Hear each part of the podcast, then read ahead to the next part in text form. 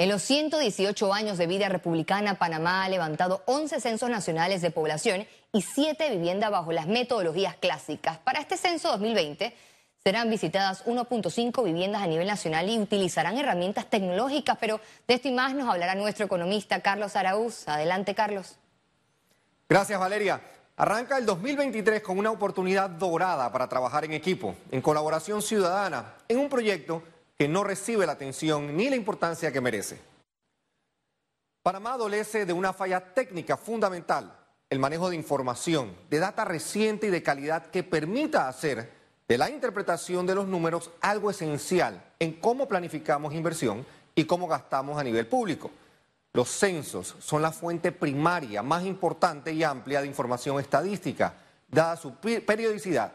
Es posible comparar los cambios en el tiempo y entre países, ya que el levantamiento censal se realiza en fechas similares en casi toda América Latina y el Caribe. Sus resultados suministran los antecedentes básicos acerca de las viviendas, los hogares y las personas. Además, es el único instrumento capaz de proporcionar datos para niveles geográficos menores. En Panamá, lamentablemente, el último ejercicio censal fue en 2010 y el mismo tuvo evidentes y reconocidas fallas en la ejecución. Atribuirle culpa exclusivamente al equipo administrador del Instituto Nacional de Estadística y Censo, adscrito a la Contraloría General de la República, es injusto, es inexacto, porque el rol que juegan los ciudadanos está a la par en relevancia. Es entendible que haya algo de resistencia en proveer información veraz y precisa ante la crisis de credibilidad y confianza que sufren la gran mayoría de las instituciones públicas, pero debemos procurar en esta instancia al menos apreciar que el valor de la información de que recabe en los censos servirá como línea de base para sentar políticas públicas que ojalá ayuden a resolver problemas de vieja data en Panamá.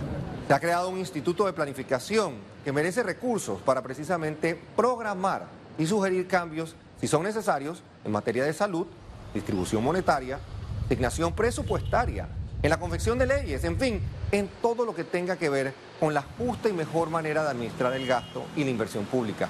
Y el principal insumo que este instituto debe usar es precisamente la información de calidad que deben generar los censos nacionales que estarán ya en ejecución desde el mes de enero y hasta marzo del 2023. Ah, que no hay garantía que la información se use para hacer política pública sostenible y sustentable. Por supuesto que es posible. Pero si eso sucede, pues estará en manos de los votantes escoger de mejor manera a sus gobernantes para que ejecuten lo que se espera de ellos. Usar los recursos limitados que el país genera para crear mayores y mejores oportunidades para todos los panameños, panameñas y quienes residen en este hermoso y pujante y resiliente país. Vuelvo contigo, Valeria. Gracias, Carlos, por tu siempre análisis tan atinado. Definitivamente los censos nacionales buscan hacer estudios sociodemográficos y económicos.